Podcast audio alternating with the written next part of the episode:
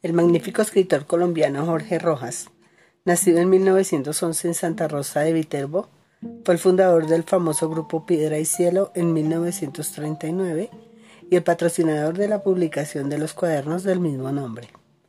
Este corto poema suyo hace parte de su primera obra poética La forma de su vida y se llama El gesto.